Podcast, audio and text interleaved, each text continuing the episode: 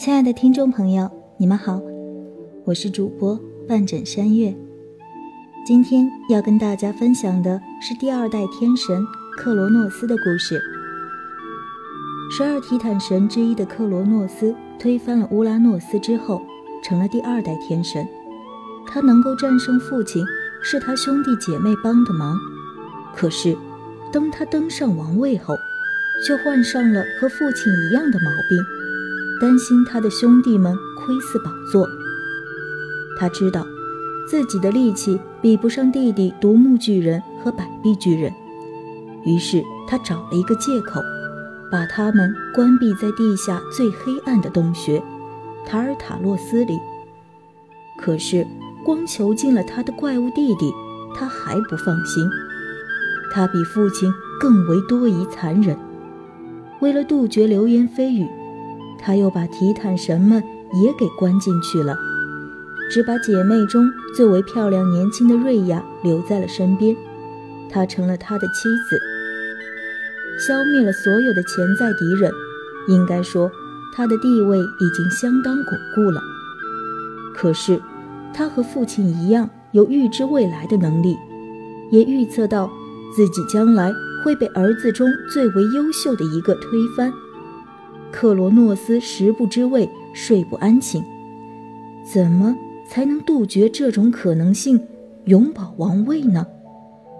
克罗诺斯也曾想和父亲一样，把儿子们囚禁起来。可是前车之鉴，父亲的教训他是不会忘记的。而且，天下最理想的监狱不过就是塔尔塔洛斯。他关在那里的兄弟姐妹难保不挑拨鼓动自己的儿子来反抗他。克罗诺斯绞尽脑汁，却没有想到一个妥善完美的办法。把孩子究竟关在什么地方呢？这个问题搅得他不得安宁。一天吃晚饭时，因为过于焦虑，他的舌头不小心被烫了一下。他疼痛地来回转圈。这时，他的脑海中灵光一闪：“是呀，还有比肚子更安全的地方吗？如果把孩子关在肚子里，他有再大的本事也跑不出去了。这样一来，自己的王位不就高枕无忧了吗？”于是，从瑞亚生第一个孩子开始，克罗诺斯就坚守在旁边。瑞亚把刚生下来的孩子细心包好，交给了克罗诺斯，让他抱抱。克罗诺斯却把包好的小孩子放进嘴里一口吃了。瑞亚大哭，可是克罗诺斯却放心地狂笑起来。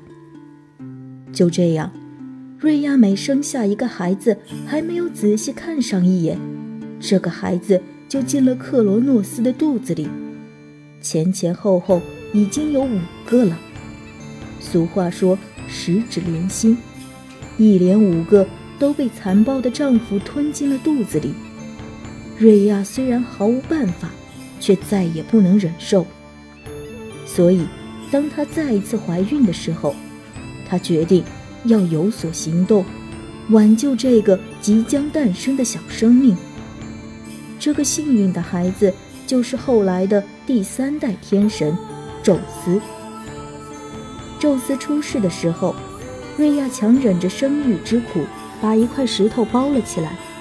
这块石头他是准备多时，放在枕边备用的，和婴儿大小差不多。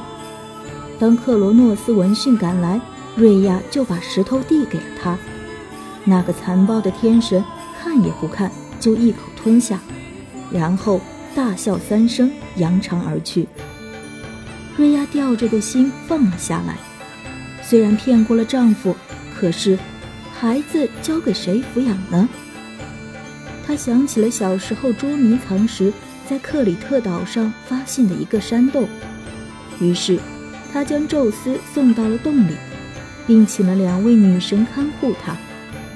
小婴儿面色红润，很招两位女神的喜欢。他们精心照料它，每天都用母山羊阿马尔菲亚的奶水和蜂蜜喂养它。为防万一，瑞亚还派了一些武装的卫士守卫在山洞前。每逢小宙斯哭叫的时候，他们就用长矛击地，发出一片响声，以掩盖宙斯的哭声。